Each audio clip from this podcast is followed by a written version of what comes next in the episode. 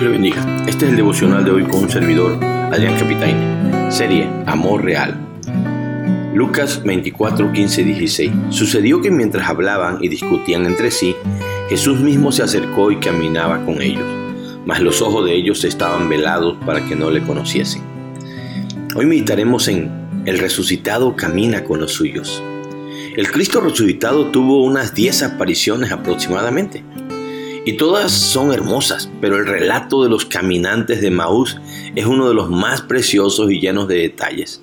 Así que estaremos meditando en este hermoso relato. Primero, los caminantes de Maús.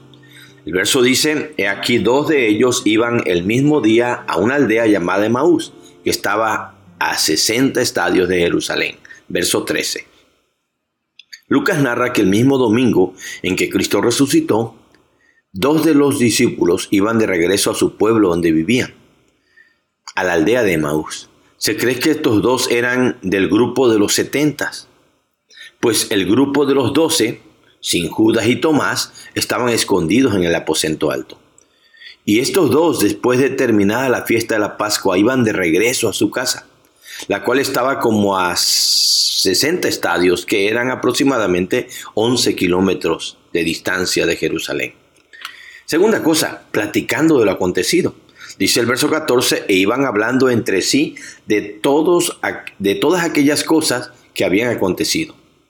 La plática de ellos era de todo eso eh, que había pasado en esa semana de Pascua.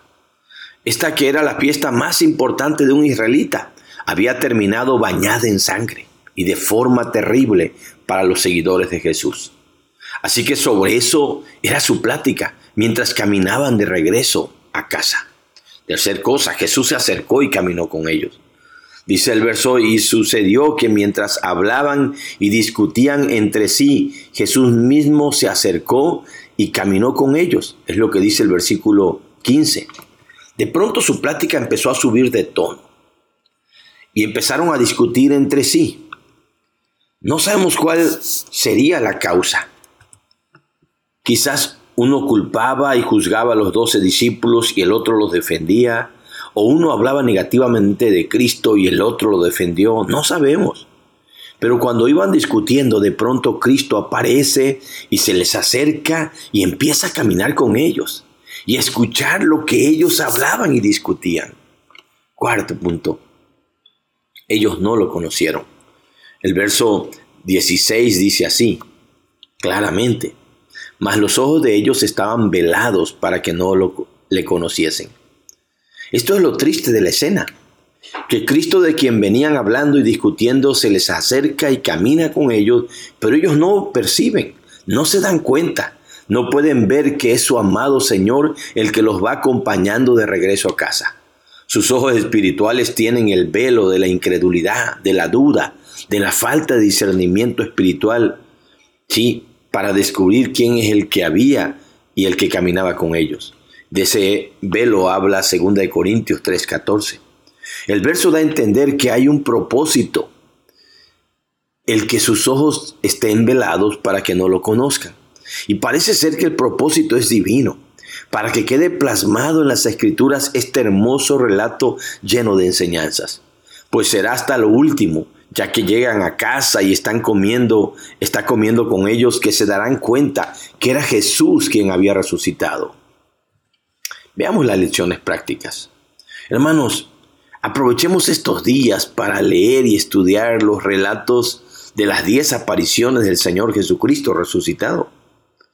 Busquemos que nuestras pláticas sean como la de aquellos caminantes pero que sean más sobre el propósito de todo lo que aconteció allá en Jerusalén en la última semana del Señor.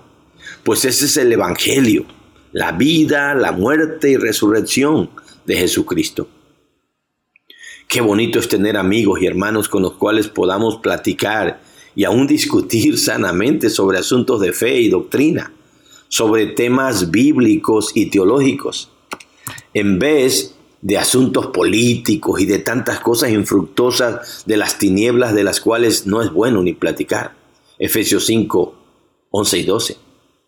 Quizás no te das cuenta o no lo percibas, pero cuando estás platicando con, tus, con tu cónyuge, con tus hijos o padres, o con amigos o hermanos en la fe, en medio de esa plática, allí está Jesús, el resucitado. No lo dudemos, Él siempre se acercará y nos acompañará en nuestro camino a casa. Como dijera aquel hermoso himno, Él es el divino compañero del camino. Y mira que lo hará no importando que no seas del grupo de los doce, o que solo seamos dos de ellos, pero por ser sus hijos, irá con nosotros hasta nuestro Emaús. Aprendamos de Jesús, hermanos, a acercarnos y a caminar junto a los que están tristes, junto a los que no tienen esperanza. Oremos por aquellos amigos y aún hermanos que todavía tienen el velo cuando leen las escrituras y están llenos de dudas y desconfianza y por lo mismo se sienten solos, tristes y sin esperanza porque creen que Jesús no está con ellos.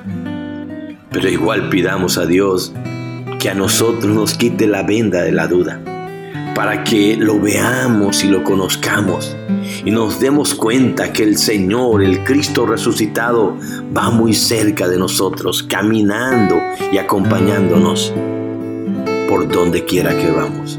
Dios te bendiga, Dios te guarde mi hermano.